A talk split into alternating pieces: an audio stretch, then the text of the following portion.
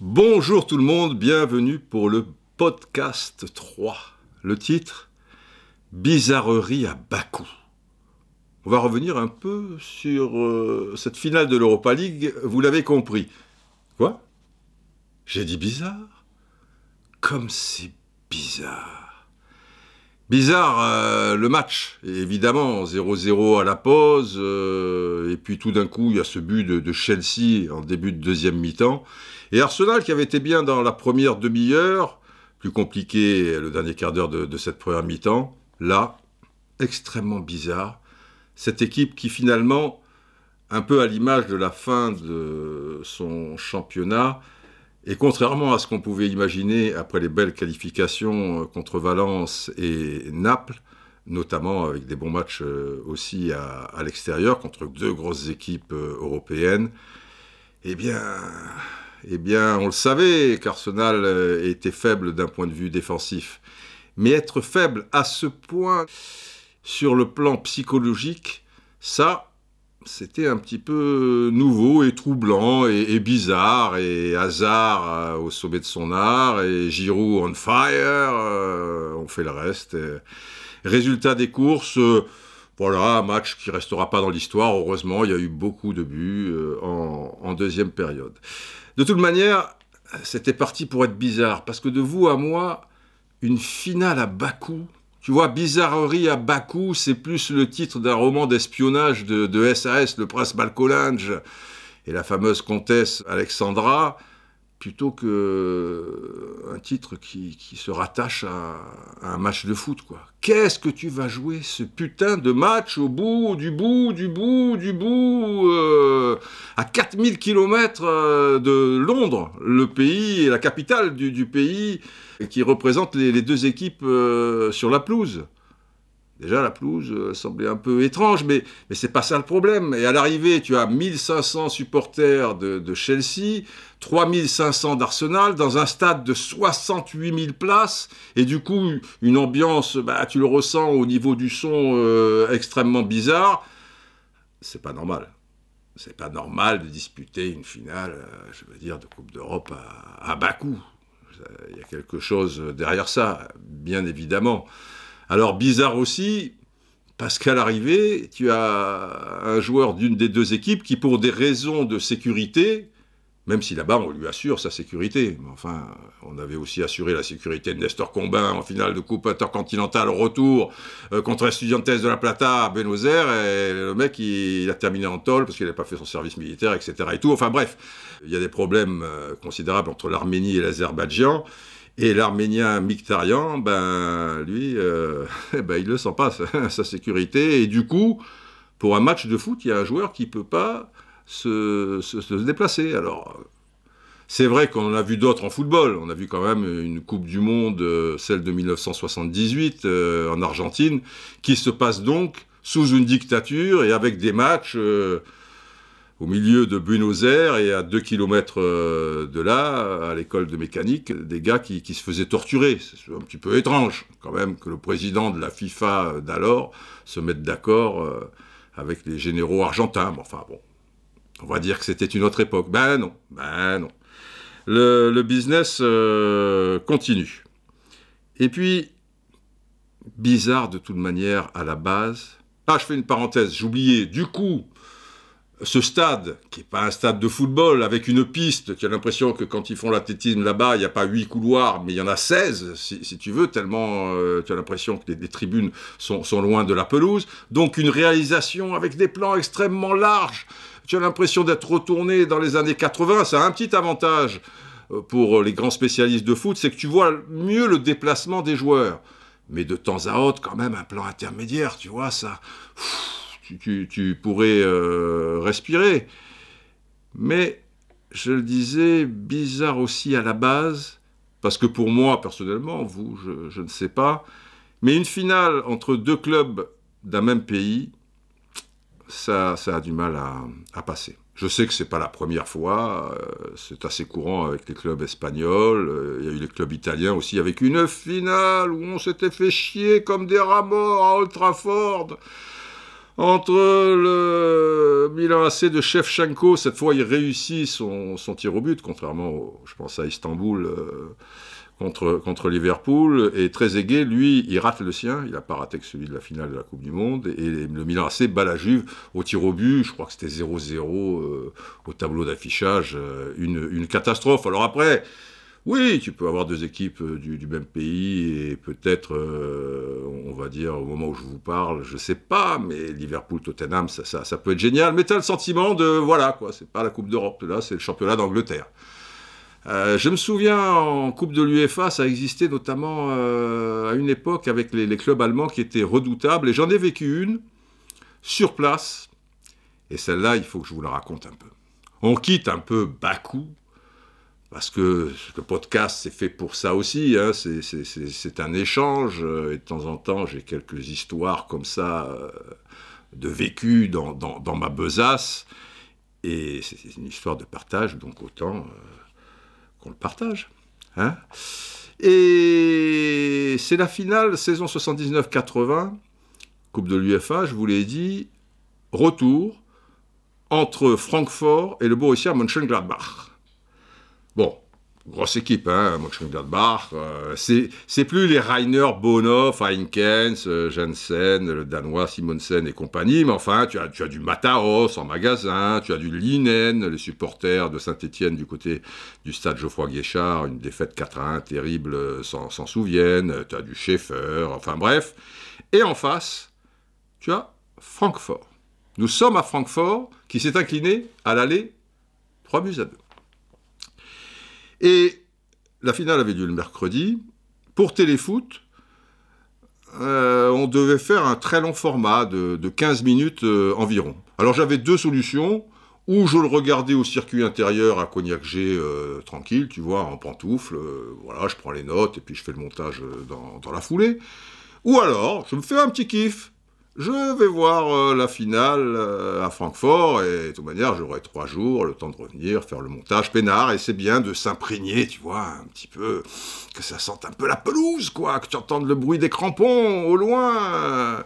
Surtout que l'Allemagne à l'époque, 1980, j'ai que 4 ans d'ancienneté à TF1, donc euh, je connaissais Munich, je connaissais Cologne, est-ce que je connaissais Hanovre Parce que j'avais commenté avec Michel Denisot un 4-1 pour l'Allemagne avec un but terrible de Hans-Peter Briegel. On apprenait qu'il était un ancien décathlonien. Putain, il avait passé en revue euh, toute la défense euh, française. Je crois que c'était un, petit peu après. Oui, parce que saison 79-80, je commente les directs de football avec Pierre Cangioni, dont l'Euro 80 en Italie. Après, Pierre laisse la place à Michel. Donc c'est après, peut-être octobre, novembre 80, ou peut-être début 81. Enfin, c'est dans ces eaux-là. Le football allemand, euh, costaud. Francfort, c'est le club de Jürgen Grabowski, c'est pas rien, les enfants, même s'il sera un peu intermittent, euh, c'est sa dernière saison. Euh, il jouera pas cette finale retour, mais il y a Olsenbein, vous savez, Olsenbein qui, qui joue, comme Grabowski d'ailleurs, la finale de la Coupe du Monde 74, et c'est lui qui en rajoute, provoquant le penalty grâce auquel euh, Breitner égalisera pour l'Allemagne contre les Pays-Bas. Mais ne perdons pas le fil. Donc, allez, je vais à Francfort. Le souci, alors le, match, il n'est pas retransmis euh, en France. Euh, les matchs étaient même des finales comme ça. Ligue des champions, Coupe d'Europe des clubs champions, toujours. Mais celle de l'UEFA ou Coupe des coupes, assez rarement. Et il n'y a quasiment pas de journalistes français sur place. Quand tu vas comme ça dans un pays étranger, si c'est un match important, tu as toujours plein de, confrères que, tu connais. Donc euh, voilà, tu, le retrouves au centre-ville. Il y a un bus euh, avec, les journalistes qui part et qui t'attendra à la fin du match. Ou alors des voitures location, tu pars avec un pote, etc. Très bien. Mais là, je me retrouve euh, tout seul. Il y avait peut-être un ou deux journalistes de l'équipe qui, étaient sur place, sans doute. Enfin, en tout cas, je ne les vois pas. Je trouve un hôtel à Francfort. Je prends un taxi au stade. Je regarde le match. Simplement, le souci, à la fin du match, il n'y a pas de bus, j'ai pas de voiture de location et il n'y a pas de taxi. Eh ben oui, il y a 50 000 mecs, 60 000 mecs euh, qui, qui, filent, vous pensez bien que les taxis, ils vont pas rôder par là. Et moi, euh, je vais pas demander à un Allemand comme ça, euh, bon, vous n'allez pas dans le centre-ville, là, donc, comment je m'en sors? Je vais pas dormir là, à côté du stade, tu vois. Donc, je descends sur l'autoroute, je parle pas un mot d'allemand, mais je sais lire, et je vois Frankfurt, et je comprends que c'est le centre-ville. C'est la direction de, Francfort, le centre-ville. Je l'ai fait en taxi, ouais, il y a une trotte, mais je me dis, c'est pas le bout du monde. À l'arrivée, j'ai donc marché le long de l'autoroute. J'ai un avantage, c'est qu'à l'époque, je ne sais pas si c'est le cas encore en Allemagne, les autoroutes étaient tout du long éclairées. Donc, euh, bah, je suis la rambarde, quoi, tu vois, et à un moment, bah, j'arriverai vers la ville, et puis après le centre ça m'a semblé interminable. En plus, ça devait être, bon, une finale comme ça, c'est fin mai, euh, début juin, euh, mais, mais c'est pas bien chaud. J'étais là avec mon petit sac à dos, tu vois, euh, comme un misérable. Il y avait les, voitures qui, me rasaient. À l'époque, pas de limitation de vitesse hein, en Allemagne. Donc ça veut dire, c'est des Porsche, c'est des BMW, tu vois, ça, ça y va. Hein.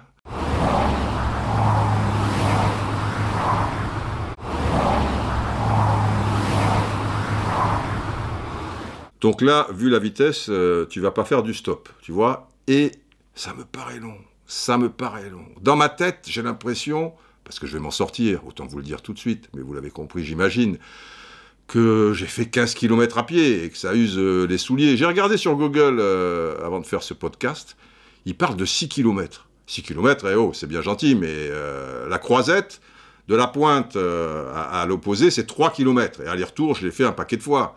Ça va, c'est moins loin. Mais bon, s'ils disent 6 km, peut-être que l'angoisse euh, aidant. Pourquoi angoisse? Allez savoir pourquoi. J'ai 22 ans à l'époque, je, ne suis plus un lapin de Garenne quand même. Mais, côté droit, à ma droite, à ma gauche, il y a l'autoroute. Elle est éclairée. Mais à ma droite, c'est le noir. Et des arbres, des arbres, des arbres. Donc une forêt. Et je me dis, il y a un ou deux loups à un moment qui vont sauter pensant que j'ai des chocos BN là euh, dans, ma petite sacoche. Ils ont toujours faim les loups. Alors bon, euh, forcément, elle va négocier avec un loup. Et je sais pas, je pense à ça. Et longtemps après, je me suis dit, mais pourquoi j'imaginais des loups? Et la seule explication que j'ai pu trouver, c'est que j'étais dans une époque très euh, Serge Reggiani. C'est Jean Rénal, mon père spirituel, qui m'avait amené à Bobino découvrir euh, Reggiani. Je sens que je vais éternuer. Excusez-moi. Les gens qui regardent le blog sont habitués. Il n'y a pas de raison que ça change pour un podcast. Et il y a les loups de Serge Reggiani. Ben oui, vous connaissez.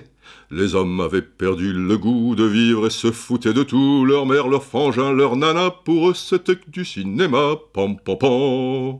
Le ciel redevenait sauvage le béton bouffait le paysage. D'alors, les loups, oh, les loups étaient loin de Paris, en Croatie, en Germanie.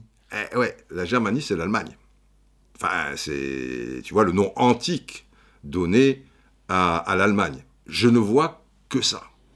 Et peut-être, je me dis, euh, les loups, euh, Charmant Elvire cessez de rire, etc. Euh, je suis en Germanie, quelque part, tu vois. Il y a les loups de Sibérie, les loups d'Arabie, les loups des Carpates, les loups des steppes, parce qu'il y a des loups partout, hein, en Arctique, au Mexique, en Mongolie, en Colombie, et forcément en Germanie. D'ailleurs, ils le disent dans la chanson.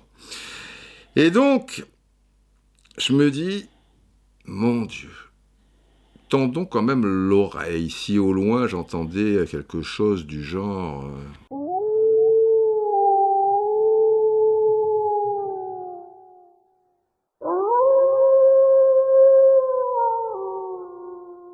de quoi vous glacer le sang, hein? Alors les gens pensent euh, que vous faites un métier euh, tranquille, le plus beau métier du monde, tu vois, tu es payé pour aller voir un match de foot, t'en parles un peu avant, pendant, après, elle est pas belle la vie? Ouais, ouais, il y a plein d'avantages. Simplement, euh, c'est pas toujours un long fleuve tranquille. La preuve, tu peux croiser à un moment les loups de Francfort. Parfois, je mets en garde euh, des, jeunes, tu vois, qui, me demandent alors, monsieur, comment se machin? J'ai dit, ouais, ouais, c'est sympa, super. Et puis à un moment, j'en prends un par le callback. Je lui dis, mon petit. Et tu me le dis en me regardant bien dans le blanc des yeux. Je vais te poser la question qui tue. À ce moment-là, tu sauras. Es-tu prêt à affronter les loups de Francfort Et là, il y a forcément un moment de panique.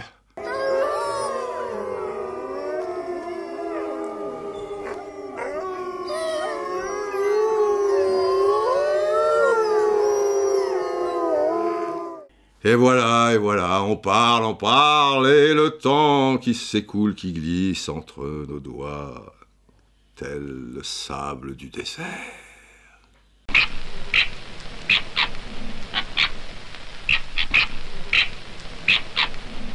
Ah non, ça c'est un renard. Un renard du désert.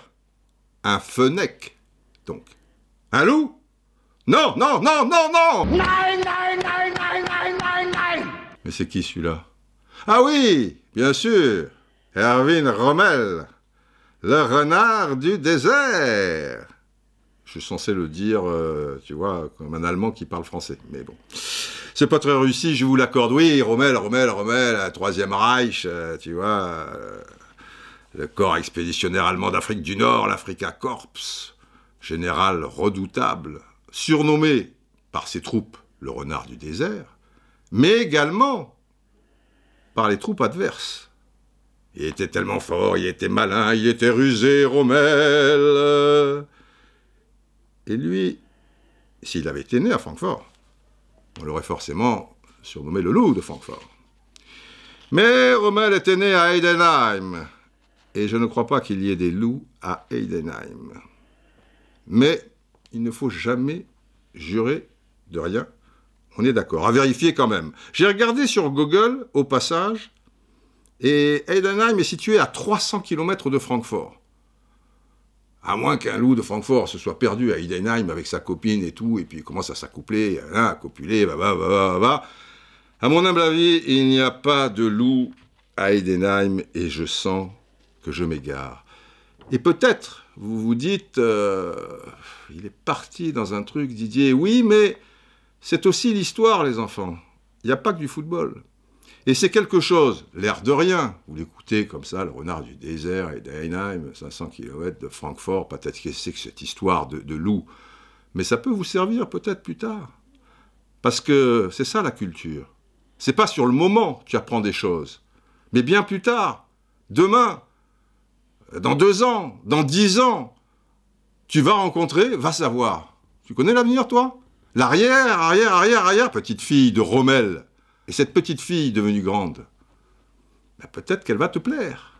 Et quand tu vas savoir que c'est l'arrière, arrière, arrière, arrière petite fille de Rommel, tu vas te dire, putain, Rommel, euh, mais c'est un nazi, euh, tu vois, général, du sang sur les mains et tout. Eh bien non, grâce à la culture, je vais t'apprendre quand même une chose. Et il faut le savoir. Rommel n'a jamais commis de crime de guerre, et ça a été prouvé ni de crimes contre l'humanité. Donc grâce à ce podcast 3, alors que, avec l'arrière, arrière, arrière, arrière, petite fille de Rommel, quand tu apprends que c'est l'arrière de Rommel, ben évidemment, tu, tu, prends les basques. Mais grâce au podcast 3, tu sais que le mec, il faisait son boulot, mais c'était pas un salaud. Et donc tu restes. Et peut-être tu fondes une petite famille euh, de loups. Eh, c'est la culture, les enfants. D'un autre côté, même si tu savais pas ça, tu, avais, aurais peut-être la présence d'esprit de te dire euh, ouais mais c'est l'arrière arrière arrière, arrière petite fille de Rommel mais ce qu'a fait euh, son arrière arrière arrière, arrière grand-père euh, avec le troisième Reich c'est pas de sa faute quelque part. Oui mais ça jette un froid quelque part. Et là eh ben là tu te dis que le gars non pas de crime de guerre pas de crime contre l'humanité. Après après évidemment c'était la guerre, donc euh, la culture, mais la culture peut nuire aussi, parce que le fait euh, de, trop en savoir, de trop savoir, si je connaissais pas les chansons de Reggiani, j'aurais beaucoup mieux vécu ce périple euh, le long de l'autoroute à Francfort. Des fois ça sert, des fois c'est comme ça. La culture, c'est ce qui reste lorsqu'on a tout oublié, n'est-ce pas, monsieur Édouard Herriot? Voilà.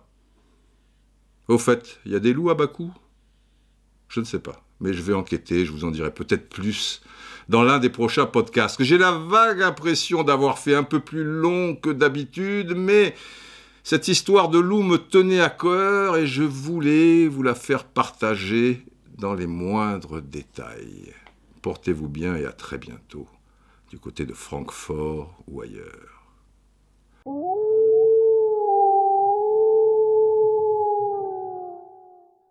Mira el centro, clave, gol.